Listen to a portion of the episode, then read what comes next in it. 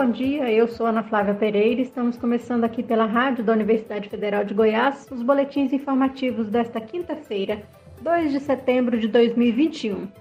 Nossa programação você pode acompanhar nos 870m, pelo site radio.ufg.br e pelo aplicativo 1000FG. Os boletins informativos da Rádio Universitária você encontra disponível também em formato de podcast nas principais plataformas digitais. A partir de hoje, a Secretaria de Saúde de Goiânia percorre 28 abrigos de longa permanência para aplicação da dose de reforço, a terceira dose, contra a Covid-19. Mais de 800 idosos devem ser imunizados nos próximos dias. A vacinação para moradores de Goiânia a partir de 18 anos continua normalmente. Para a primeira dose, estão disponibilizados 20 locais para imunização com agendamento, mas para hoje não há mais vagas e o drive-thru do shopping Passeio das Águas, por demanda espontânea, com a distribuição de 2 mil senhas.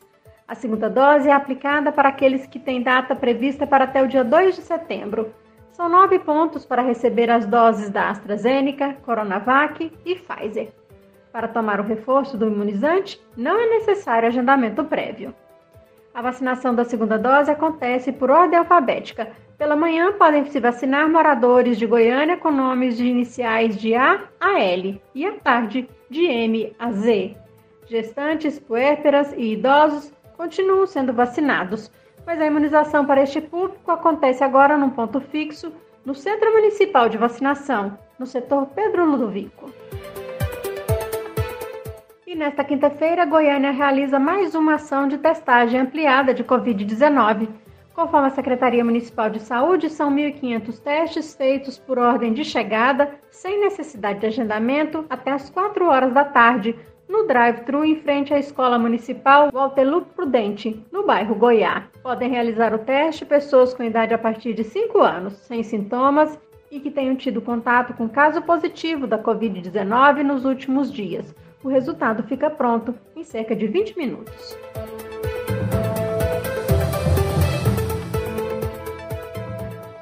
Dados de ontem de um consórcio de veículos de imprensa mostram que nas últimas 24 horas, quatro estados brasileiros, Acre, Amazonas, Rondônia e Amapá, não registraram mortes pela Covid-19. Também ontem, a média móvel de morte nos últimos sete dias, 643 por dia, atingiu a menor marca desde 29 de dezembro, quando estava em 633 mortes por dia. Há uma semana, a média de mortes por dia está abaixo de 700 no Brasil. Em comparação à média de 14 dias atrás, a variação foi de menos 22%. Em 31 de julho, o Brasil voltou a registrar média móvel de mortes pela Covid-19 abaixo de mil por dia, após um período de 191 dias seguidos com valores superiores. De 17 de março até 10 de maio, foram 55 dias seguidos com essa média móvel acima de 2 mil mortes por dia. No pior momento da pandemia, nesse período, a média chegou ao recorde de 3.125 mortes em um dia, no dia 12 de abril. O mês de agosto foi o período com o menor número de mortes registradas por Covid-19 em 2021 no Brasil. Foram 24.088 óbitos, segundo dados apurados por um consórcio de veículos de imprensa. O número é o menor desde dezembro de 2020, quando o total foi de 21.811 mortes. Mas estes números positivos, segundo especialistas ouvidos em publicação do portal de notícias G1, não significam que a pandemia está controlada. Eles alertam que o número de mortes diárias ainda está acima de 600, o que não é aceitável. Além disso, a variante Delta e a vacinação incompleta aumentam os riscos de infecções e hospitalizações pelo coronavírus. E o exemplo de um novo cenário de alta já é verificado no Rio de Janeiro e pode se tornar realidade nos demais estados em cerca de dois meses, alertam os especialistas. Segundo o físico Domingos Alves, da Faculdade de Medicina da Universidade de São Paulo, USP, em Ribeirão Preto, o Brasil não deverá ter um aumento de mortes por Covid-19 em números absolutos de agosto para setembro, mas as tendências de queda vistas nas últimas semanas devem ser revertidas. E a noção de que a situação carioca é um prenúncio para o resto do Brasil é compartilhada por outros cientistas. A epidemiologista Ethel Maciel professora da Universidade Federal do Espírito Santo, diz que o Rio de Janeiro hoje é como Manaus em janeiro. Até 30 de agosto, haviam sido contabilizados, segundo dados das secretarias estaduais de saúde, repassados ao Ministério da Saúde, 1.970 casos da variante Delta no Brasil. Destes, 849 foram no Rio de Janeiro, o equivalente a 43%. Na capital paulista, por exemplo, segundo o boletim do Instituto Butantan, o aumento de casos da variante Delta na última semana foi de 111% em relação à semana anterior. E a variante Delta avança também em outras regiões de São Paulo. Em Santos, no litoral paulista, já corresponde a 61,54% dos casos detectados, e na região da Grande São Paulo já são 43,31% dos casos. O informe do Instituto Butantan mostra ainda que o estado de São Paulo detectou 36 variantes do coronavírus em circulação na última semana. O sequenciamento genômico do Instituto começou em janeiro deste ano e já fez análise de mais de 19 mil amostras positivas de Covid-19. E este sequenciamento genético detectou pela primeira vez no estado o AY3, um novo ramo da variante Delta começou a valer ontem na capital paulista o chamado passaporte da vacina, que passa a ser exigido em eventos de grande porte como feiras, shows, congressos e jogos com público superior a 500 pessoas. Ou seja, para participar desses eventos será necessário comprovar a imunização com pelo menos a primeira dose da vacina contra a Covid-19. Os promotores de eventos que não respeitarem essa obrigatoriedade estão sujeitos a multa e até a interdição do local. O decreto da Prefeitura de São Paulo não obriga, mas recomenda que os demais estabelecimentos comerciais, como bares, lojas e restaurantes, peçam aos clientes a comprovação de vacinação por meio desse passaporte.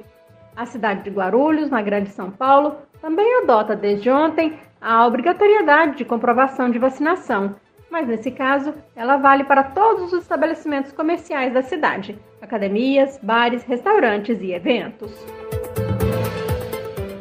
Goiânia, o vereador Marlon Teixeira, do Cidadania, propôs na última terça-feira, dia 31 de agosto, a criação do passaporte municipal de vacinação contra a Covid-19 na capital. Segundo o projeto de lei, o passaporte deverá ser emitido pela Secretaria Municipal de Saúde e poderá ser exigido para entrada em locais públicos, privados, eventos culturais, esportivos ou em qualquer local onde possa haver aglomeração de pessoas. Setembro Amarelo, mês de prevenção ao suicídio, uma pesquisa mostra que a pandemia tem impactado negativamente a saúde mental dos brasileiros, principalmente dos jovens de 18 a 24 anos de idade. Estudos realizados durante a pandemia também mostram que o Brasil, entre 11 países, lidera os casos de depressão, 59%, e ansiedade, 63%. Em segundo lugar está a Irlanda, com 61% das pessoas com ansiedade e 57% com depressão. Os Estados Unidos têm 60% dos entrevistados relatando ansiedade e 55% depressão. Vamos saber mais sobre essa pesquisa na reportagem a seguir. O Setembro Amarelo marca a campanha nacional de prevenção ao suicídio. Durante o mês, são desenvolvidas várias ações de conscientização da população. Nesta quarta-feira foi divulgada uma pesquisa que mostra como a saúde mental do brasileiro está sendo impactada pela pandemia. O levantamento feito pelo IPEC a pedido da Pfizer Brasil apontou que a tristeza foi relatada por 42% dos pesquisados, seguido pela insônia e irritação, 38%, a angústia ou medo, 36% e crises de choro, 21%. Os jovens na faixa dos 18 aos 24 anos foram os mais afetados. Metade dos entrevistados classificou a própria saúde mental como ruim ou muito ruim. A Associação Brasileira de Familiares, Amigos e Portadores de Transtornos Afetivos, ABRATA, presta ajuda a pessoas envolvidas direta ou indiretamente com esse problema. A presidente da associação, Marta Axtelm, afirma que a procura aumentou 670% desde o início da pandemia e que a ajuda passou a ocorrer de forma online à medida que o cenário que estava acontecendo com a chegada da pandemia, essa necessidade da gente atuar frente a pacientes e familiares, como a gente vem com toda a nossa história, né, atuando. Então a gente criou espaços online, grupos para voluntários. Nós iniciamos com dois grupos semanais, mas agora nós estamos com seis grupos semanais. A procura é muito grande desde o primeiro momento, as inscrições praticamente se encerram pouquíssimos minutos depois que são abertas através do nosso site. Para conhecer o trabalho da associação, basta pesquisar por Abrata na internet com supervisão de Ana Lúcia Caldas, da Rádio Nacional em Brasília, Tony Ribeiro.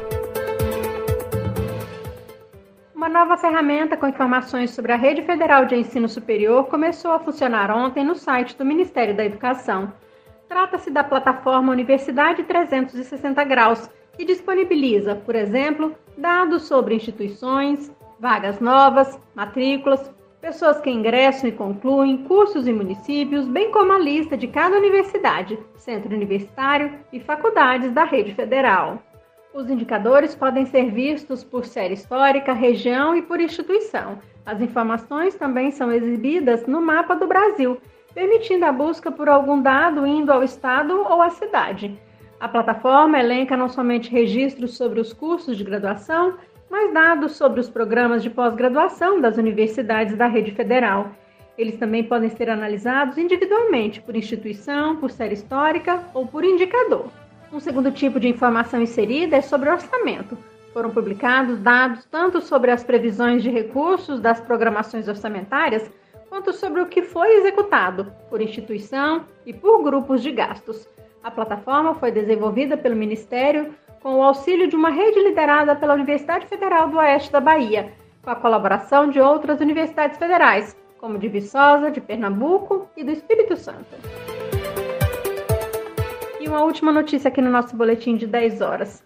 Os condutores de veículos que trafegam pelos quilômetros iniciais das GOs 020, saída para Bela Vista, e 070, saída para a cidade de Goiás, devem ficar atentos a Agência Goiana de Infraestrutura e Transportes, a Goinfra, reduziu de 60 para 50 km por hora o limite de velocidade em trecho urbano da GEO 020, próximo ao quilômetro 1, nos arredores do Centro Cultural Oscar Niemeyer e em dois pontos da GEO 070. Na 070, próximo ao quilômetro 11, o limite de velocidade caiu de 60 para 40 km por hora, e no quilômetro 39, a mudança foi de 110 para 80 km por hora. Em todos os pontos, a mudança vale igualmente para os dois sentidos das rodovias. A redução na velocidade visa facilitar a trafegabilidade e garantir mais segurança aos pedestres e aos condutores na entrada e saída das rodovias. A mudança na velocidade nas vias está sendo sinalizada. Os equipamentos de fiscalização já existentes nos locais operam em caráter educativo até o dia 15 de setembro, Após esse período, pode haver autuações por excesso de velocidade. Aqui na Rádio Universitária você pode acompanhar um novo boletim informativo às 11 horas da manhã. Nossa programação você pode seguir pelos 870m, pelo site radio.fg.br e pelo aplicativo 1000FG. Nós também estamos nas redes sociais. Curta nossa página no Instagram e no Facebook. E lembre-se, a pandemia de Covid-19 não acabou. Se você precisar sair de casa, use a máscara o tempo todo. Ajude no combate ao novo coronavírus. Ana Flávia Pereira, para a Rádio Universitária.